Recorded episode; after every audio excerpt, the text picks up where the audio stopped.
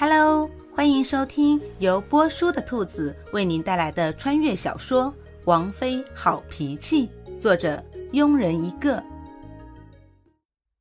第三十五章，看着古欣欣淡然安详的侧脸，听着仿佛从遥远天籁传来的声音，夏侯玉微微失了神。夫君这样盯着我看，难不成是喜欢上我了？古欣欣打趣道：“怎么可能？”娘子长得又丑，人又懒，我怎么可能喜欢？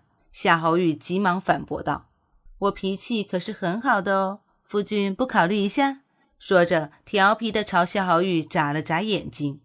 第一次见到古欣欣调皮的样子，夏侯玉却有种自己被调戏的感觉，瞬间拔高声音说道：“为夫喜欢谁都不会喜欢娘子的。”说完，还一脸鄙视的从上到下扫了古欣欣一眼：“不会喜欢最好。”省得以后惹不必要的麻烦。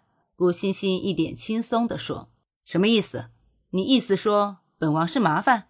看着古欣欣像躲瘟神一样想要和自己撇清关系，夏侯玉阴沉着脸，丝毫没有意识到自己连本王都用上了。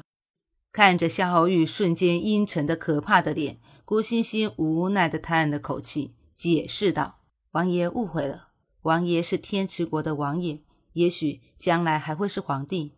拿女人来说，三妻四妾、六宫妃嫔是肯定有的。而臣妾很懒，做不来勾心斗角、敷衍趋势，只适合待在一个地方，平淡的度过一生。如果真到了那个时候，还希望王爷能给臣妾一纸休书。放心，到那时候，本王一定会给王妃休书的。说完，也不看古欣欣，大步离去。自从那晚之后，古欣欣就再没见过夏侯玉。不过，这丝毫不影响古欣欣的心情，有吃有住，而且晚上自己终于又可以一个人睡了。天知道，和夏侯玉同床的这些天，古欣欣都没怎么睡好，眼底都开始有黑眼圈了。而夏侯玉这边，一方面因为银子被劫的事也确实忙，另一方面因为古欣欣说的话也确实生气了。所以就忍着几天不见古欣欣，而这几天最痛苦的莫过于店和来福钱庄，因为这几天主子阴沉着脸，店回禀事情的时候颤颤巍巍，因为一点小事情已经被罚好几次了，好几次都无语问苍天，这日子什么时候到头啊？而来福钱庄因为劫了银子，又劫持了雨。以至于原本生意兴隆的来福钱庄一夕之间从天池国消失，而来福钱庄的大老板双脚被砍，成了残废。办完这些事情已经是四天后了，此时距离太后生辰不到十天的时间。消失了四天的夏侯玉重新出现时，古欣欣愣了一下，脱口而出：“夫君这么快就办完事了？”本来气已经消了一大半的夏侯玉，听到古欣欣的这句话，瞬间脸又阴沉了半分。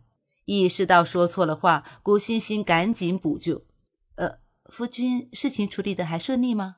这几天不见夫君，我都担心死了。”说着，还一脸担心的看着夏侯玉。看着夏侯玉慢慢好转的脸，古欣欣暗暗呼了一口气：“唉，刚刚真是吓死姐了。”虽然夏侯玉没说是办什么事，但古欣欣也隐约猜到，应该是有危险、有棘手的事，而且很可能就是银子被劫了。生在皇家的人没有一个是简单的，为了争夺皇位，不惜手足相残。不知道夏侯玉以后的命运会如何？收拾一下，我们今天回京都。察觉到自己心情的变化，夏侯玉微微皱了皱眉头。什么时候，古欣欣的一句话就能影响到自己的心情？这可不是什么好事情。本集播讲完毕。如果你也喜欢这部小说，请订阅、评论哦。咱们下集见。